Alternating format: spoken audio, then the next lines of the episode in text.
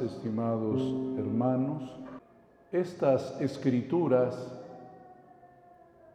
que son muy antiguas, pero siempre son nuevas.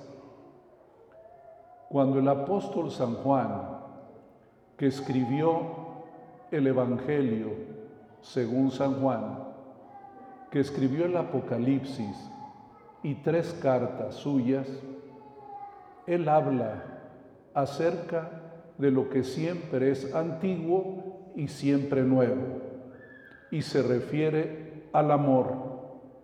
Él dice, no haría falta recordarlo, pero siempre es necesario volver a lo más importante de nuestra religión.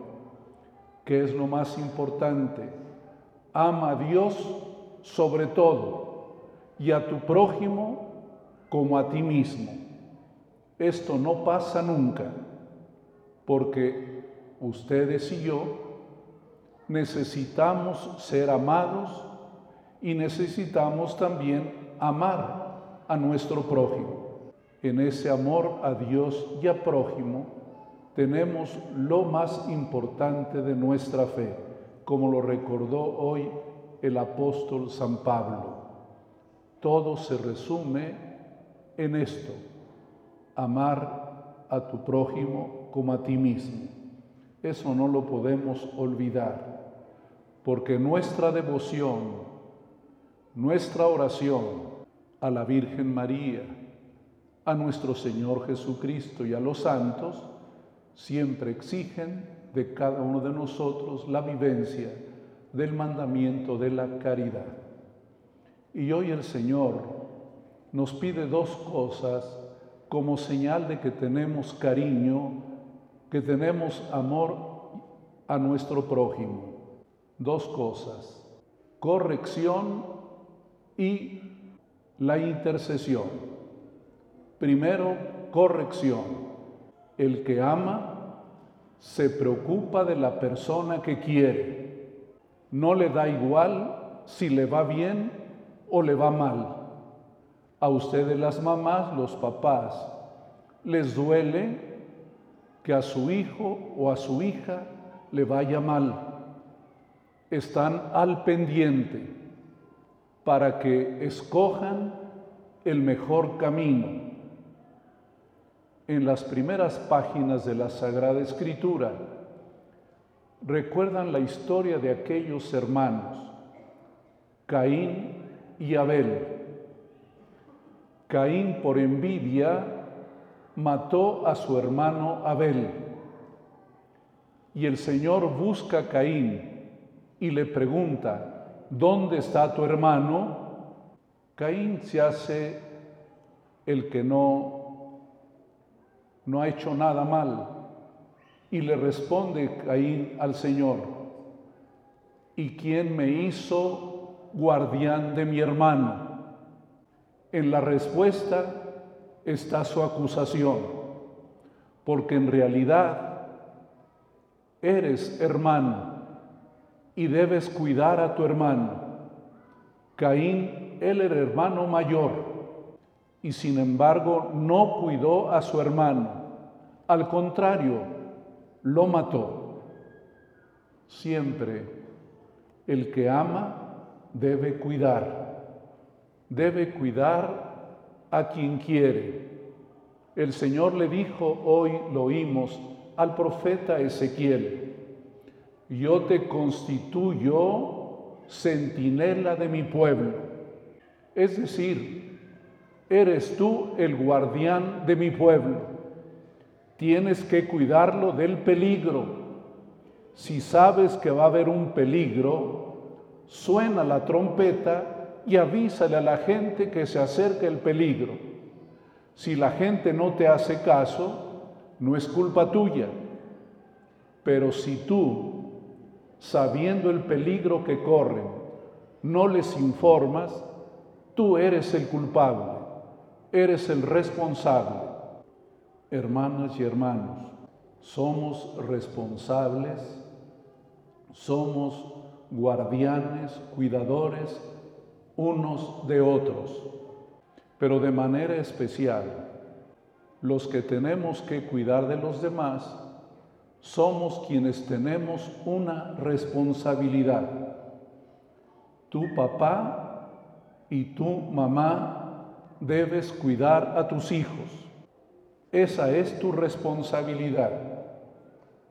Si tú eres maestro o maestra, debes cuidar a tus alumnos. Si tú eres sacerdote, párroco, si eres obispo, debes cuidar a los fieles. Si eres autoridad, presidente municipal, gobernador, presidente de la República o cualquier otro cargo, eres responsable de cuidar al pueblo. Todos los que tenemos una responsabilidad debemos de cuidar a aquellos a quienes Dios nos confía. Pero no solo, también eres responsable de tu hermano, de tu hermana, de tus amigos, de tu comunidad. Todos sin excepción somos centinelas, somos guardianes. ¿Y cómo podemos cumplir esta tarea? Esta responsabilidad. La primera, de un modo muy difícil y complicado, corregir. Corregir al que se equivoca. Los que somos de antes nos parecía normal y aceptábamos la corrección de nuestros papás. Inclusive hasta nos corregían dándonos unos barazos Así era la corrección. Y yo no le tengo ningún resentimiento a mis padres cuando me corrigieron con exigencia. Pero aunque cambien los modos de corregir, es necesario siempre corregir. Ustedes papás, no se queden callados cuando su hija o su hijo están actuando mal, cuando corren peligro, cuando algo intuyen de que va a fallar. Es deber corregir. Y como el profeta, tú corrige, si no te hace caso, es ya responsabilidad de él. Hermanos, cumplan con ese deber indiquen con palabras, pero sobre todo con cariño y con amor, díganle a sus hijos, eso no está bien, aunque seguramente alguno les replicará, y tú no eres tan bueno. Claro, ninguno es tan bueno como para corregir pero no corregimos porque seamos muy buenos. Yo como obispo debo corregir a algún sacerdote que no está actuando bien.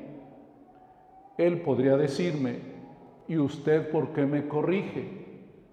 Porque ese es mi deber. Te lo tengo que señalar, te tengo que indicar que eso que estás haciendo no es correcto que va a tener consecuencias tarde o temprano.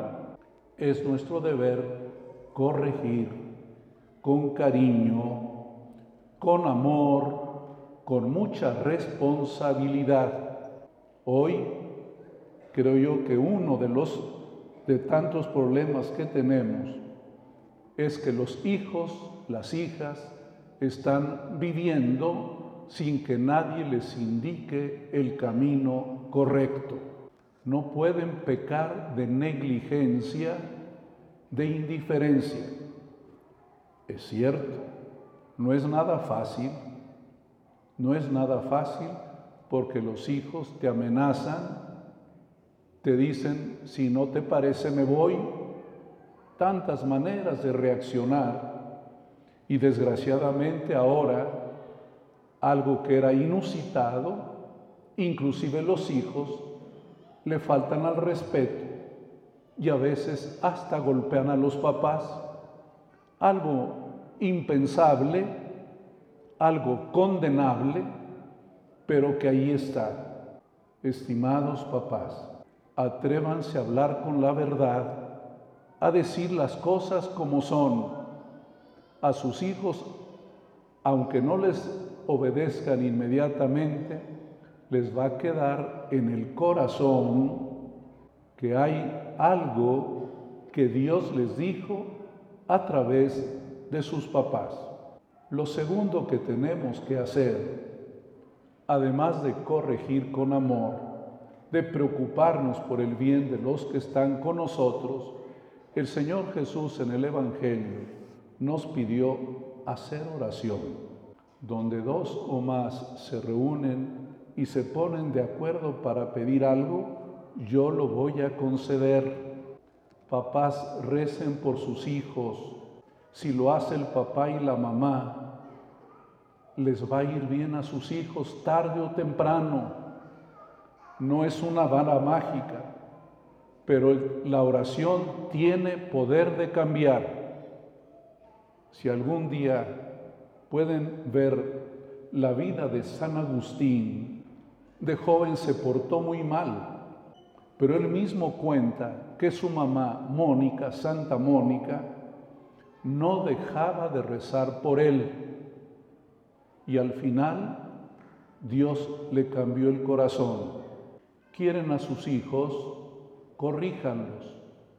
Quieren a sus hijos, recen por ellos. No una sola, las dos cosas. Si no caminan juntos, no tiene efecto hay que corregir con amor, con mucha inteligencia, con mucho respeto, pero también hay que pedir a Dios por los hijos. Y lo mismo también para los que tenemos otras tareas de cuidar, el sacerdote, el obispo, la autoridad, los maestros. Tenemos que pedir unos por otros, pero también señalar con la verdad. El que ama, corrige. El que ama, reza. El que no ama, le da igual. Ni corrige, ni reza. Hoy el Señor nos pide eso a ustedes y también a mí como obispo. Que Dios los bendiga y pídanle mucho a la Santísima Virgen María en la vocación del Sagrario y a Santa Clara de Asís que les ayude mucho a pedir por sus hijos. Que Dios los bendiga.